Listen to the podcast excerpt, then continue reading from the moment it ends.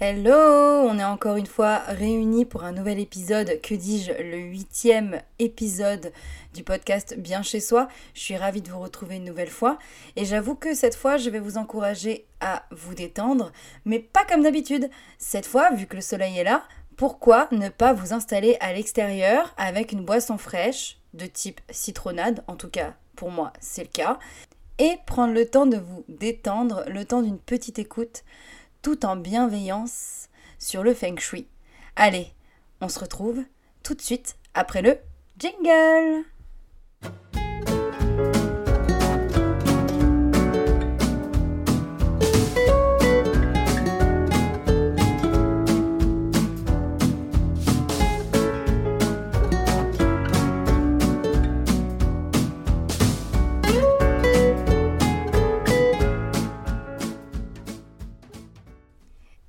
Ça y est, l'épisode numéro 8 du podcast Bien chez soi est lancé. Et aujourd'hui, pour continuer la série des pièces de la maison, en tout cas de l'aménagement feng shui de votre habitat, on va s'intéresser à une pièce qu'on n'a pas encore évoquée, à savoir la cuisine. Si j'insiste sur la cuisine, c'est parce que au fil du temps, elle s'est un petit peu transformée, c'est-à-dire que cette pièce est devenue non plus une pièce technique relié au second plan, mais bien le cœur de la maison. Et je pense que vous n'êtes pas censé ignorer que plus le temps passe, et plus la cuisine a tendance à s'ouvrir sur le salon, sur la salle à manger et à devenir une pièce de vie à part entière. Justement, dans le feng shui, l'importance de la cuisine a toujours été considérée, c'est-à-dire qu'on a toujours décidé de faire de cette pièce un endroit hyper central ou plutôt hyper important dans une maison. Pourquoi? Eh bien simplement parce que c'est un endroit où on prépare à manger. Et manger, c'est vital.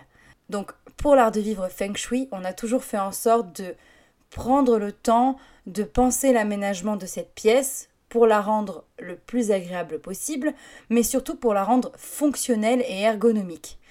D'autant que dans une cuisine feng shui, il y a 4 voire 5, allez, point important, c'est que l'aménagement d'une cuisine feng shui va conduire à la création d'une pièce qui va être à la fois riche en bonnes énergies, donc propice à une préparation dans la bonne humeur, mais aussi un lieu où on va faire en sorte que la sécurité soit au maximum, c'est-à-dire où on va bien différencier les différentes zones et où on va aménager de façon à ce que oui, ce soit pratique, mais aussi surtout que ce soit sans danger pour l'ensemble et pour le reste de la maison. Donc, il y a ces deux premiers points, mais à cela va s'ajouter aussi la question de l'organisation, qui rejoint du coup le fait de, créer une pièce euh, fonctionnelle, euh, pratique, où en fait la préparation va être fluide, où vous allez pouvoir retrouver facilement toutes les choses que vous allez ranger dans les placards. Donc c'est vraiment une organisation jusqu'au bout du bout, j'ai envie de dire. Et à l'énergie, la sécurité, l'organisation, va s'ajouter aussi la question de l'esthétisme et de la fluidité de mouvement. Donc toujours tourner vers le chi, donc cette énergie vitale. Donc on va faire en sorte que le chi circule bien, toujours, mais surtout on va faire en sorte qu'il circule de manière esthétique et donc décorative. Comme ça, en fait, l'ensemble de ces quatre points donne donc un cinquième point, à savoir l'harmonie. Mais ce n'est pas que l'harmonie dans le sens de la décoration. On parle aussi d'une harmonie au niveau de votre esprit, de votre bien-être. En fait, au final, comme pour toutes les autres pièces, une cuisine feng shui, c'est une pièce où vous allez vous sentir bien, même si vous devez y effectuer des actions qui sont plus ou moins compliquées, voire plus ou moins techniques. Voilà, pour, pour, poser les bases de, de cette introduction, concrètement, c'est ça une cuisine feng shui. Maintenant, nous, on va approfondir le sujet ensemble pour que vous ayez toutes les cartes en main comme d'habitude. Je, je me répète sûrement, mais je tiens à préciser que je ne suis aucunement une experte en feng shui, mais plutôt une passionnée. Donc, ce que je vous transmets là, c'est ce que moi j'ai retenu et ce qui me semble important pour moi, que j'ai mis en place chez moi. Voilà. Donc après, vous, euh, Je vous laisse euh, faire à votre guise. Vous pouvez évidemment approfondir les informations, aller vous renseigner, lire des bouquins, écouter euh, des conférences et ce que vous voulez, quoi. Faites-vous plaisir, j'ai envie de vous dire. Pour démarrer donc cet épisode sur la cuisine feng shui, on va parler de deux principes que vous devez sûrement déjà beaucoup connaître parce que il me semble que je le répète à chaque fois. Mais une cuisine feng shui, c'est comme pour toutes les autres pièces, un endroit où règne la propreté et le rangement. Donc on nettoie tout, on range tout et si possible, on le fait petit à petit.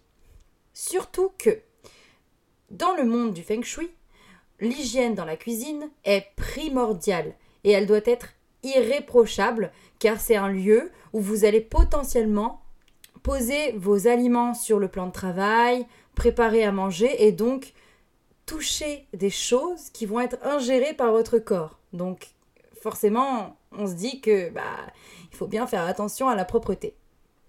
Ensuite, au niveau du rangement, c'est toujours pour garder un espace épuré, mais c'est aussi pour vous aider à mieux vous organiser.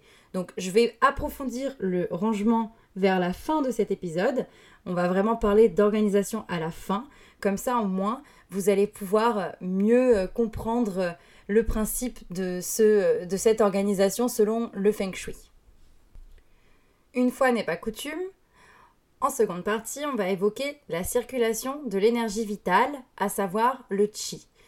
Comme toujours, il faut faire en sorte que vous puissiez vous déplacer dans la cuisine de manière fluide sans que vous ne touchiez quoi que ce soit. Donc à savoir faire en sorte que l'espace soit suffisamment dégagé. Et ça, ça prend tout son sens dans une cuisine puisque souvent la cuisine c'est pas l'une des pièces les plus spacieuses de la maison et il arrive que le mobilier soit mis sous forme de L, en couloir, avec un îlot central et donc du coup, il faut bien faire attention à ce que entre chaque élément dans la cuisine, il y ait au minimum 70 à 80 cm pour pouvoir circuler sans problème et aussi pouvoir croiser quelqu'un et être à deux au même endroit sans être complètement l'un contre l'autre, forcément. Et en plus, le fait de faire attention à cet espacement entre les différents éléments de la cuisine, que ce soit le mobilier, euh, les accès, la fenêtre, euh, bref, tout, eh bien, vous, vous allez travailler plus facilement aussi dans cette pièce, mais surtout le chi va pouvoir circuler de la bonne façon, c'est-à-dire ni trop vite ni trop lentement, et donc une énergie harmonieuse va s'aménager dans l'espace et vous allez vous sentir mieux. Pour que le chi ne soit pas perdu, pour pas que l'énergie aille dans tous les sens, on fait en sorte que le plan de travail soit dégagé, euh, qu'il y ait de préférence une fenêtre pour que la lumière entre dans la pièce assez facilement, ou alors un bon éclairage évidemment. Sinon, il faut aussi faire en sorte qu'il n'y ait pas de coins saillants. On évite du coup les angles pointus, on va plutôt arrondir, adoucir les formes, faire en sorte qu'il y ait un peu de délicatesse dans cet espace qui est souvent froid, parce que rappelons-le, c'est une pièce humide. Donc voilà, c'est dit. Et on va aussi faire en sorte d'avoir une certaine logique au niveau de l'électroménager et si possible l'inclure dans le mobilier pour qu'il soit moins agressif lorsqu'on regarde la pièce. Euh, ce que je peux aussi vous dire, c'est que on va pas simplement espacer tout ça. On va aménager une circulation fluide en faisant en sorte de garder une ambiance conviviale et surtout un sentiment de sécurité. Voilà, donc on fait en sorte d'aménager de manière à ce qu'on ne tourne jamais le dos à la porte lorsqu'on est en train de cuisiner et par la même occasion qu'on ne tourne jamais le dos aux autres pièces lorsqu'il s'agit d'une cuisine ouverte. Donc pour illustrer ce que je suis en train d'expliquer, c'est que quand vous êtes dans votre cuisine et qu'elle est ouverte sur le salon, il faut faire en sorte que, par exemple, votre îlot central, c'est là où se trouvent euh, les plaques de cuisson et autres. Et donc, si jamais vous êtes en pleine préparation, vous puissiez le faire tout en regardant votre salon, votre salle à manger. Comme ça, le jour où vous avez des invités, vous serez avec eux en même temps. Voilà. Et je vais ajouter un tout petit point personnel à cette euh, dernière explication, c'est que le fait de ne pas tourner le dos à la porte, c'est aussi une manière de se rassurer et de voir en quelque sorte, même si c'est chez vous, le danger arriver, de savoir ce qui peut pénétrer dans la pièce. Comme ça, dans votre cerveau, sans vous rendre compte, vous pouvez pleinement vous concentrer sur la tâche que vous êtes en train d'effectuer parce que du coup votre cerveau il se dit bon, si là quelque chose arrive, je pourrais le voir arriver et je sais par où je peux partir aussi. Voilà, donc cette seconde partie est très importante et elle va conduire forcément à une troisième partie un peu plus technique, donc préparez-vous.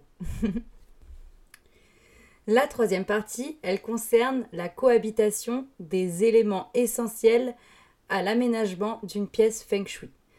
Comme je l'avais déjà expliqué dans un précédent épisode que je vous invite à réécouter, le feng shui s'oriente autour de cinq éléments, on va dire, essentiels, à savoir le bois, le feu, la terre, le métal et l'eau. Et dans la cuisine, il y en a deux qui sont cruciaux et qui doivent cohabiter malgré le fait qu'il existe une certaine dualité entre eux. C'est évidemment le feu et l'eau. Donc là, je vais vous expliquer comment on fait pour que l'insertion de ces deux éléments opposés se fasse de la meilleure des façons dans votre pièce. Si on se base sur les principes mêmes de la philosophie feng shui, c'est incompatible de mettre dans une même pièce le feu et l'eau. Pourtant, de nos jours, la cuisine, elle s'est modernisée. C'est plus les cuisines à l'ancienne où vraiment il n'y avait pas d'électricité et vraiment rien du tout, donc c'est-à-dire que c'était de la terre battue, bah aujourd'hui on est bien obligé d'ajouter le feu et l'eau en même temps dans cette pièce. Du coup, le principe pour la cuisine, il peut paraître simple, mais il est parfois beaucoup plus compliqué qu'on ne le croit, surtout quand la cuisine est de petite taille. Donc on va simplement euh, éloigner au maximum les éléments feu des éléments eau pour faire plus logique et plus simple, bah en fait, on va faire en sorte que le réfrigérateur et l'évier, qui sont des éléments hauts, soient le plus loin possible du four, de la gazinière, du micro-ondes et toutes ces choses qui sont reliées à la catégorie des éléments feu. Voilà, en gros, vous éloignez tout ça le plus possible, du mieux que vous pouvez. Cependant, c'est pas toujours évident et c'est pas toujours possible parce que il existe aussi des pièces exiguës ou en longueur, voire minuscules, comme les kitchenettes ou les cuisines qu'on peut retrouver dans les espaces urbains. Je pense par exemple aux cuisines parisiennes. Hein. voilà, c'est le premier exemple qui me vient. Et bah, en fait, il existe des parades pour faire en sorte que ces éléments cohabitent entre eux et que votre cuisine garde une bonne énergie et une certaine harmonie. C'est tout bête. En fait, on va placer un élément bois entre l'évier et la cuisinière, ou entre le réfrigérateur et le four. Donc, si jamais vraiment la proximité entre ces éléments est trop forte, ajoutez un panier en osier, un pot en bois, une plante, euh, un meuble, enfin voilà, tant que c'est un élément en bois, ça fonctionne. Mais pourquoi ça fonctionne? En fait, ça permet de recréer le cycle naturel des éléments et donc en usant du bois, même si la cuisine est grande et que c'est pas forcément une règle qui s'applique uniquement aux cuisines de petite taille, mais c'est de préférence pour les petites cuisines, bah en ajoutant le bois, on vient adoucir le feu et l'eau et on vient les lier entre eux parce que le bois ça brûle et que le bois a besoin d'eau pour vivre dans la nature.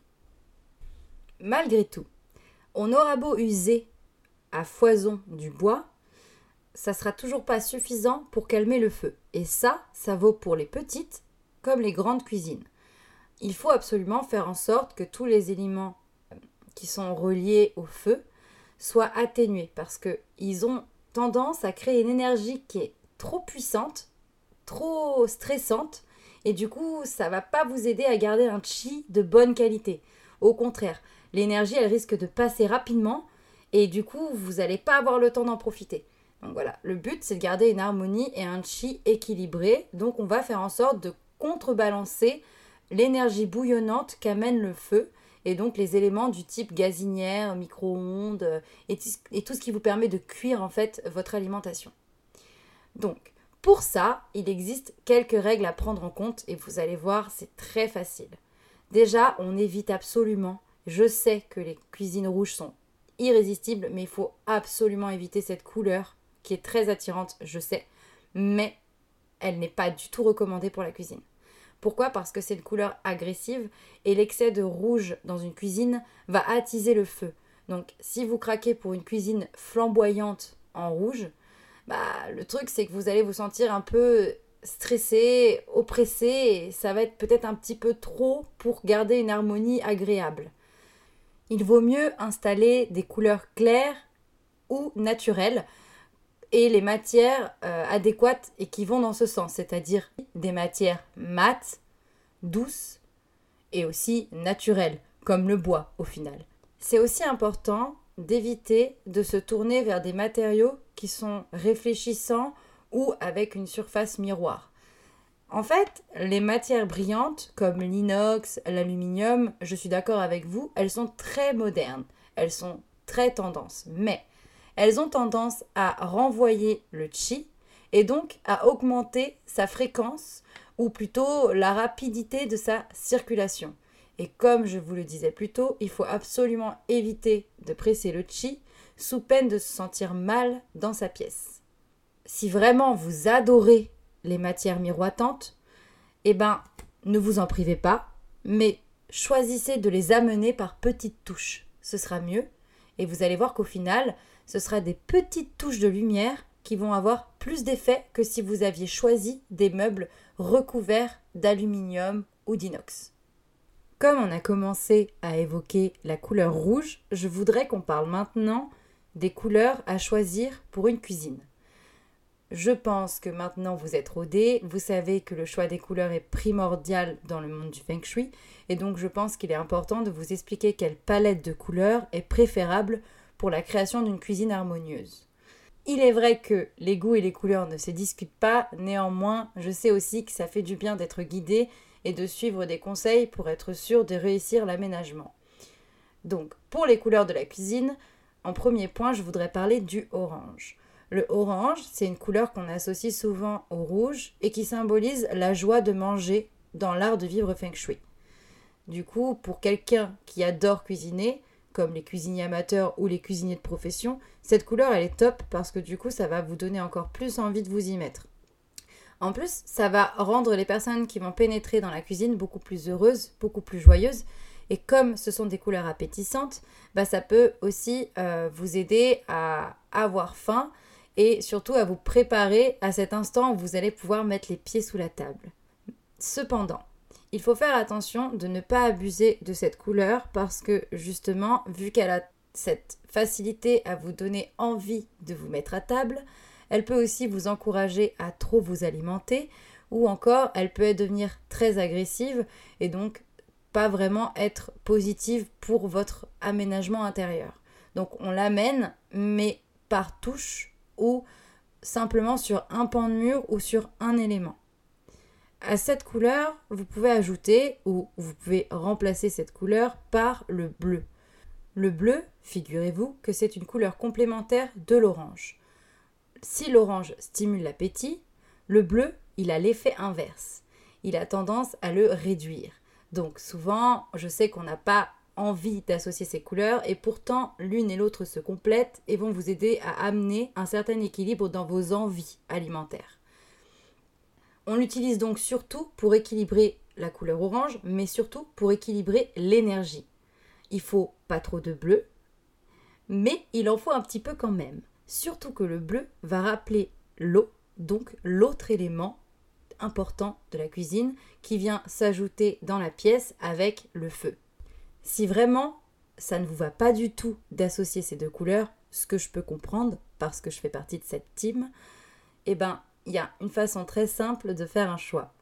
Si vous êtes un cuisinier enthousiaste qui adore manger, qui aime bien rajouter de l'huile, du beurre, qui aime beaucoup la cuisine gourmande, tournez-vous vers le bleu. Comme ça, vous êtes sûr de ne pas trop en faire. Si au contraire, vous avez du mal avec la nourriture, c'est-à-dire que vous n'avez pas un grand appétit, et bien dans ces cas-là, ajoutez plutôt une couleur orangée, comme ça vous êtes sûr de vous préparer au fait de manger et de manger suffisamment. Je sais, c'est psychologique, mais rappelez-vous, les vibrations des couleurs ont des effets sur notre état d'esprit et elles sont même utilisées pour soigner. Donc faites-moi confiance, Je vous assure que comme ça, ça paraît anodin, et pourtant c'est vrai. Par exemple, moi, j'ai toujours rêvé d'une cuisine bleue. C'est un truc que j'ai toujours aimé. Je trouve que cette couleur est trop belle dans une cuisine.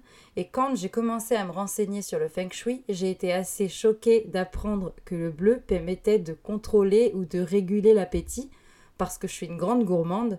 Et du coup, bah visiblement, je sais ce qu'il me faut inconsciemment au final parce que je suis une grande gourmande, je suis attirée par les cuisines bleues, c'est peut-être quelque part que j'ai un désir de réguler mon alimentation, de la rendre plus saine et surtout d'avoir un intérieur qui corresponde à cette envie. Bref, revenons à nos moutons. Parlons maintenant d'une autre couleur et pas des moindres, une de mes couleurs préférées, le jaune, que l'on va associer ici au doré. Les couleurs douces et naturelles comme le marron, les tons dorés ou encore les différentes nuances de jaune sont un excellent choix pour garder un feng shui harmonieux dans la cuisine.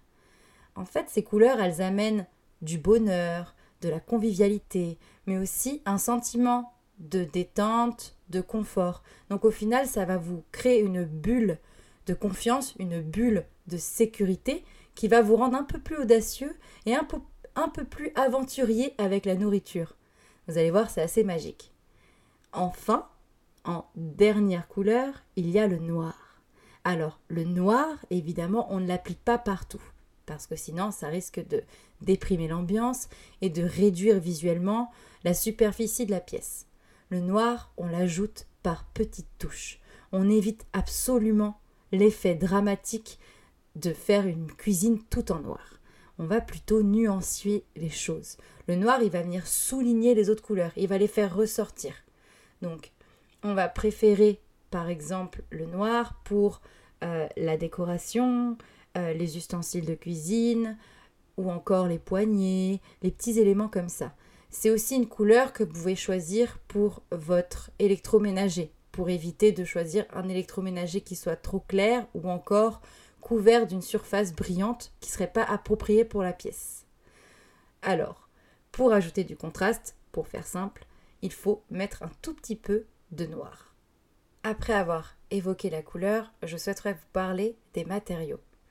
Vous savez déjà qu'il faut éviter d'utiliser trop d'inox et d'aluminium, mais vous pouvez en prendre un tout petit peu quand même, et pour une raison très simple. Parce qu'en fait, dans la cuisine, on fait en sorte qu'il y ait différents matériaux pour ajouter du contraste, pour ajouter de la gaieté, mais aussi pour donner un aspect plus décoratif à la pièce. Vous pouvez donc combiner le bois à de la pierre ou encore à des matériaux euh, du type métal, verre, etc. Donc, par exemple, choisissez le verre pour vos lampes, le métal pour les pièces de mobilier, euh, le bois pour le plan de travail et la pierre pour l'évier. En gros, faites-vous plaisir, mais mélangez et faites un, un jeu de matière dans cette cuisine pour la rendre plus chaleureuse et briser son aspect pratique.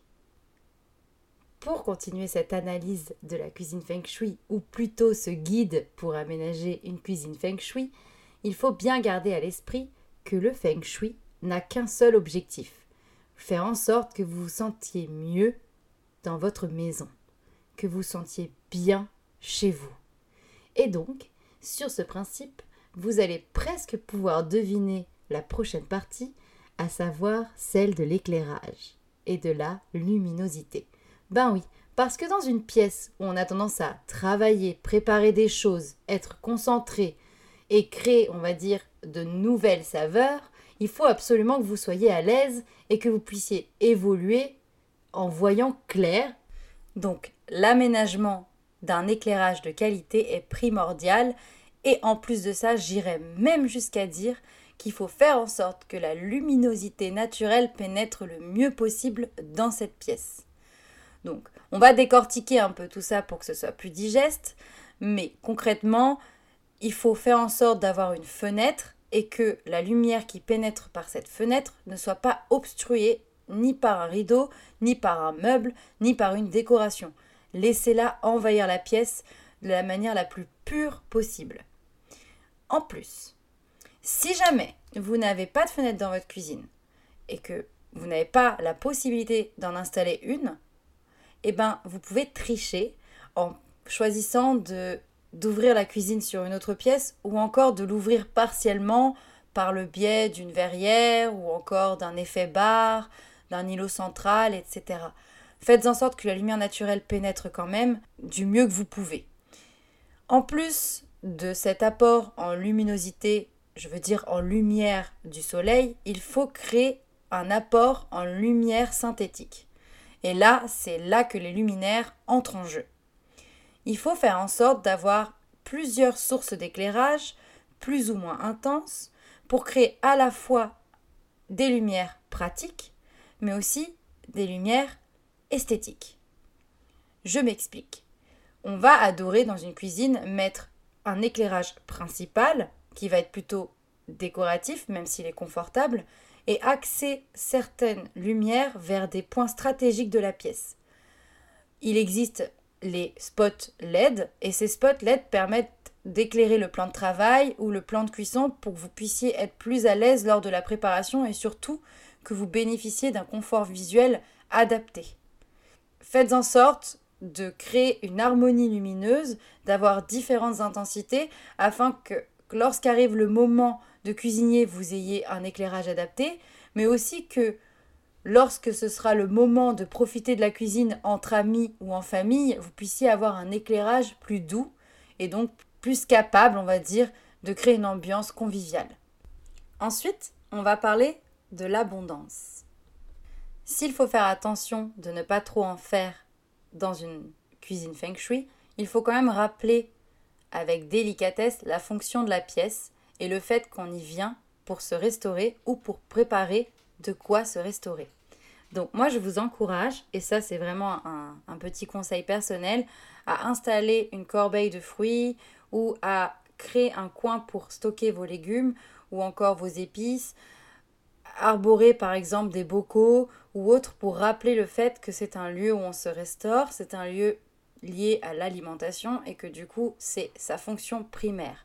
Parce qu'il faut surtout garder en tête que la cuisine elle n'est pas là juste pour être belle, elle est là parce qu'elle est indispensable à notre quotidien au final. Dans le feng shui, le rôle des symboles est super important et donc du coup on va faire en sorte d'éviter qu'il y ait des espaces vides et que ce soit trop épuré. Il faut faire en sorte de garder une certaine chaleur dans un sens et surtout pour qu'on ait une certaine envie d'y aller et d'en profiter. Donc j'ai envie de vous conseiller également de placer des, symboles euh, chaleureux qui sont pour vous importants. Ça peut être par exemple euh, des cadres, des souvenirs de vacances, euh, des photos de famille ou encore des œuvres abstraites très colorées. Le but c'est que ça vous mette en confiance et que ça vous fasse vous sentir joyeux et dans un état d'esprit positif. S'il faut faire preuve d'un peu d'abondance, il faut aussi miser sur la sobriété.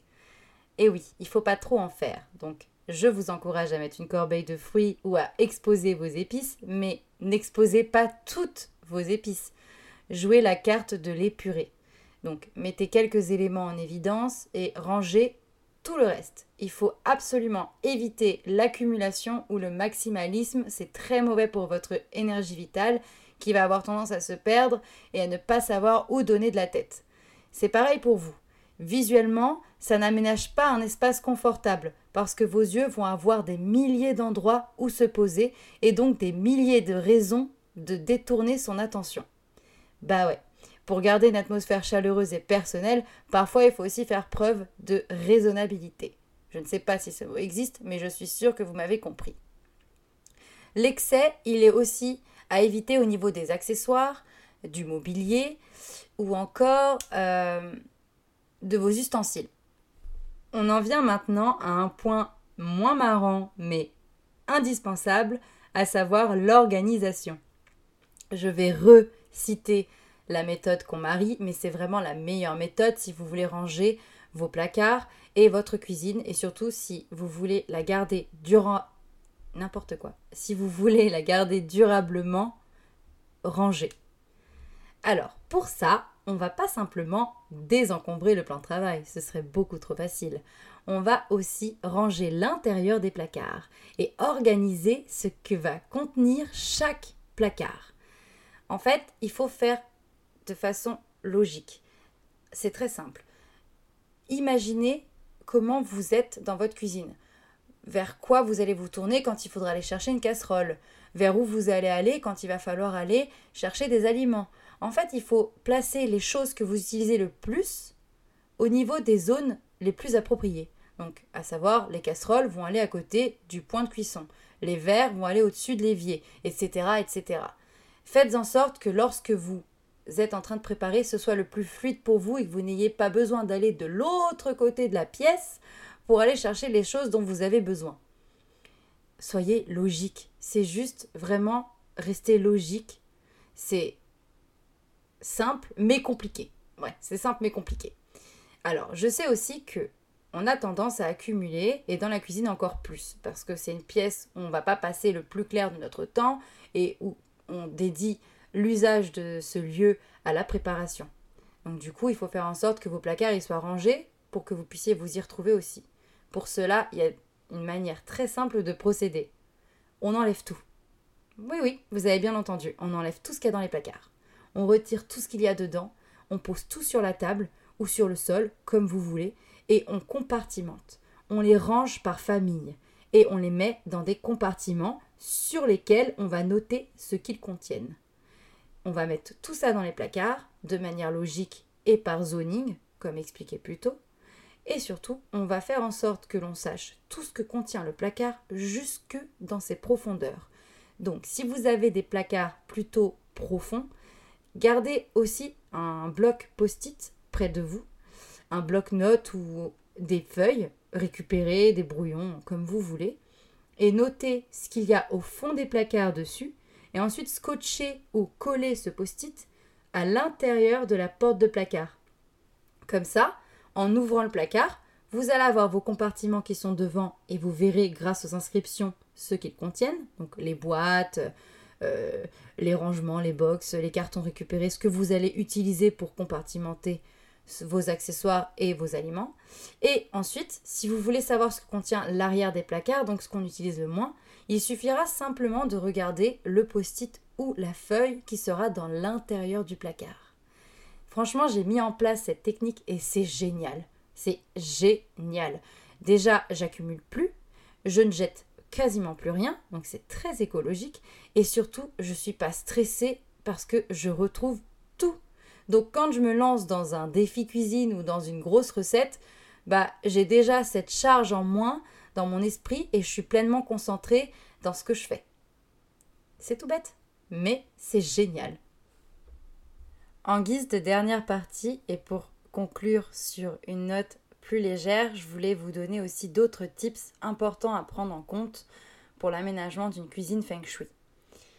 Il y a déjà le fait que je vous conseille comme je l'ai fait dans les précédentes pièces, d'ajouter des plantes. Les plantes, elles amènent beaucoup d'énergie positive, elles évoquent la nature, et surtout dans la cuisine, vous pouvez installer des plantes qui sont intéressantes pour vos préparations, comme des aromates, euh, des fleurs comestibles ou autres. Ensuite, je devais aussi vous dire qu'il y a une règle essentielle à prendre en considération c'est le fait de ne pas laisser les couteaux apparents dans la cuisine. Les objets tranchants sont agressifs et souvent d'une surface brillante et donc on les range dans un tiroir. On ne les laisse pas à la vue de tous. J'ai également envie euh, de vous encourager à vous organiser jusque dans les menus de vos semaines ou de vos mois parce que ça va vous aider à éviter l'accumulation et aussi à réduire vos déchets, ce qui est vraiment bien pour la planète pour le coup.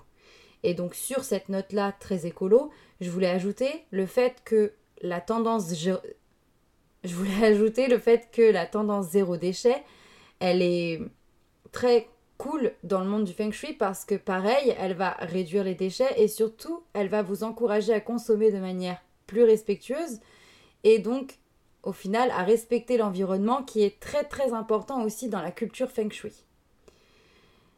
Il faut prendre en compte le fait que une cuisine propre et saine, c'est aussi une cuisine sécurisée et donc un lieu où tout fonctionne. Donc dès que vous avez quelque chose en panne, n'attendez pas des mois pour le réparer. Réparez-le rapidement. Ça va éviter de briser l'harmonie et vos habitudes et donc de vous perturber. Si jamais par exemple le frigo tombe en panne, changez-le le plus rapidement possible pour éviter que ça ne vous perturbe et ou ne vous empêche d'évoluer correctement dans cet espace. Enfin, il fallait que je vous donne un dernier petit point important, c'est que si vous avez envie d'installer des meubles hauts, euh, faites en sorte qu'ils ne soient pas trop imposants, du moins visuellement ou par le biais de la couleur, parce que le fait d'avoir un truc au-dessus de sa tête qui soit trop gros ou trop chargé, ça peut être un peu angoissant pour le chi et puis pour vous. Donc euh, gardez un espace fluide, clair, ou tournez-vous vers des placards hauts qui soient moins profonds que ceux que vous avez au niveau du sol. Voilà, je crois que cette fois j'ai vraiment tout partagé, j'ai vraiment tout dit. Je sais que cet épisode il était très long, mais la cuisine c'est un espace important et où il y a plein d'éléments à prendre en compte. Donc si vous trouvez que c'était un peu trop dense, je vous invite à tout rembobiner et à prendre note petit à petit des choses à faire pour créer une cuisine feng shui. Comme ça, vous êtes sûr d'évoquer les éléments ou de les, de les, mettre en place euh, un à un et pas tout prendre d'un coup. Après, l'écoute de ce podcast, elle n'est pas obligée d'être faite en one shot.